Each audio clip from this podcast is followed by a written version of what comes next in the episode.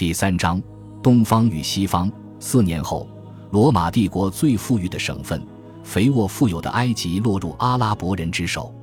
就在君士坦丁堡孤立无援之时，被其贬为撒拉逊人、住帐篷的人的野蛮沙漠部落成员，不惜付出巨大代价，占领了他们近来重新征服的所有土地。众多王国和帝国荣耀尽失，纷纷陷落，就连主教们也开始怀疑穆罕默德是否真的受命于天。伊斯兰军队从埃及出发，一路向西，穿过非洲的地中海沿岸。出人意料的是。他们看似势不可当的突进，却在那里停了下来。部分麻烦来自国内，穆罕默德尚未指定继承人便去世了，甚至没有留下关于如何选择继任者的明确指示。世敌恩仇很快重燃，为争夺沙漠中一望无际的商队暗地携来的战利品，竞争更加激烈。而这些战利品无一例外都落入了古来时人囊中。穆罕默德曾严厉指责的正是这个部落的垄断和贪婪。部落间一番尔虞我诈之后，首批四位哈里发先知的继任者总算从穆罕默德的密友和家族中被选了出来。但即使身居如此高位，也未能保护他们不受攻击。一个愤怒的波斯士兵在第二位哈里发做礼拜时，从背后捅了他，把匕首插进他的肚子，将他开膛破肚。一群秘密结社的穆斯林士兵不满第三位哈里发的奢华生活和明目张胆的裙带关系，用重磅击杀了他。乌马因此爆发了内战。第四位哈里发阿里，他是先知的堂弟和女婿，也是先知最亲密的心腹。因为过于积极地与他的穆斯林同胞谈判，在清真寺的台阶上被人用毒箭刺杀了。他的追随者们始终认为阿里是被穆罕默德亲自净身的继任者，并最终集结为阿里党，简称为什叶派，是彻底从实用主义的多数派中分裂出来的。后者即所谓的逊尼派，逊尼的词源意为先知指明的道路。第一个哈里发王朝即倭马亚王朝在动荡中成立了，他把首都迁出混乱恐怖的阿拉伯。以古老的国际都市大马士革为基地，实施了将近一个世纪的统治。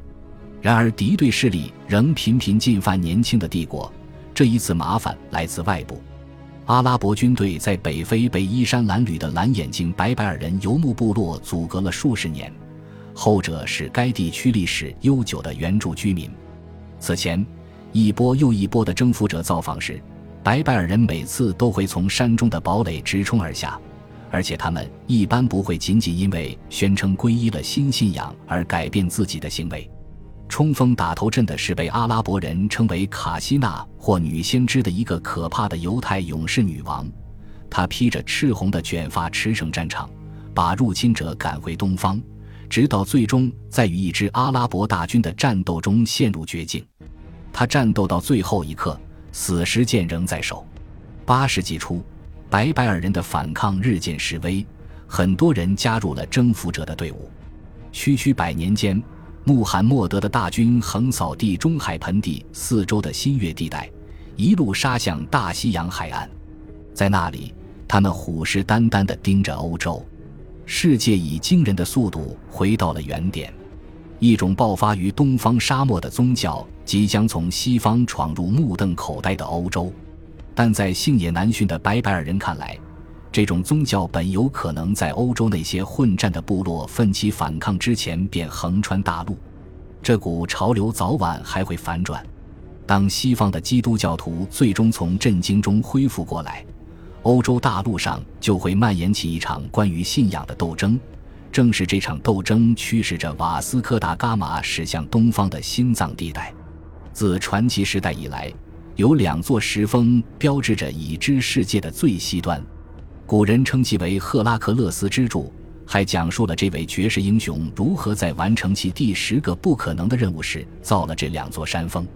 赫拉克勒斯受命前往欧洲对岸去偷三头六腿的巨人格律翁的牛群，为扫清道路，他把一座山劈成两半，围绕着世界的大洋之水经过这一裂缝冲入地中海。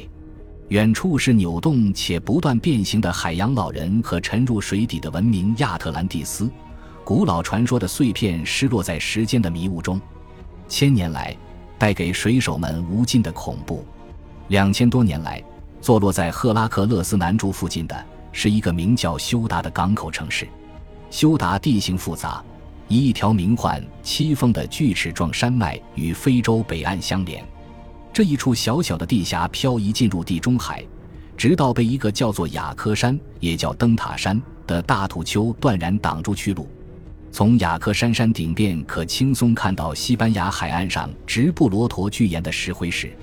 直布罗陀即为赫拉克勒斯北柱，北冥于汇入大西洋的湍急的海峡。在这里，非洲与欧洲只有区区九英里水域之隔。也是在这里，历史一次又一次跨海往还。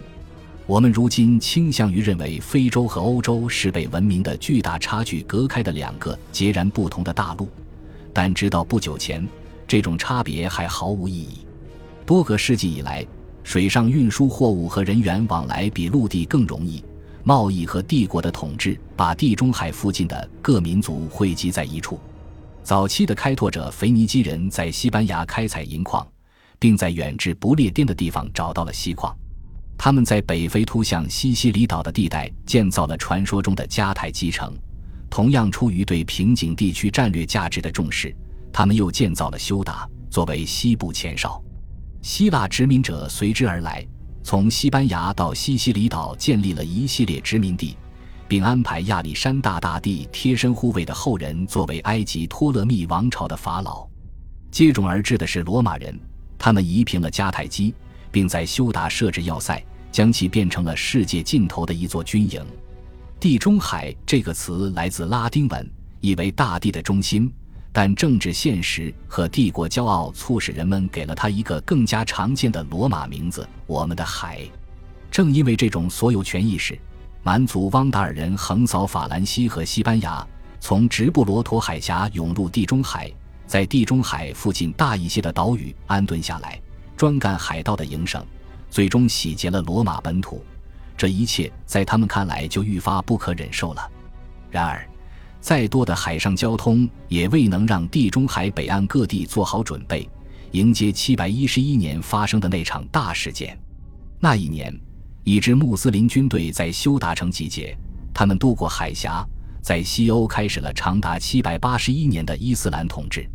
这支远征军的首领是位名叫塔里克·伊本·齐亚德的白白尔人皈依者，他登陆的岩壁遂被命名为塔里克山，阿拉伯语为 Jabal al-Tariq。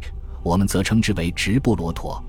当时，西班牙、中世纪欧洲用这个名字称呼整个伊比利亚半岛，也包括未来的葡萄牙本土，正处在蛮族哥特人的统治之下。后者从汪达尔人那里强取此地，而汪达尔人则是从罗马人手中将其夺来的。短短三年后，哥特人被驱逐到了北方高地，在那里，他们有充足的时间思考国家何以毁灭。他们认为是统治者罪孽深重，招致神罚。阿拉伯指挥官们带着白拜尔人的军队，在征服大部分半岛后，便挥师东北，越过狭长的比利牛斯山脉，挺进法兰西。感谢您的收听，喜欢别忘了订阅加关注，主页有更多精彩内容。